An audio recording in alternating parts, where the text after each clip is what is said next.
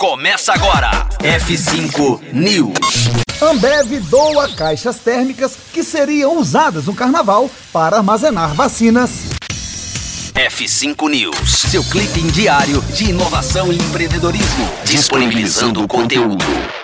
Em um ano tão diferente, a Ambev decidiu dar outro destino para as caixas térmicas que manteriam suas bebidas geladas durante os blocos de carnaval. Dessa vez, ao invés de serem usadas pelos vendedores ambulantes, as caixas serão adaptadas e destinadas às secretarias estaduais de saúde de 26 estados, mais o Distrito Federal, para armazenar e transportar vacinas contra a Covid-19.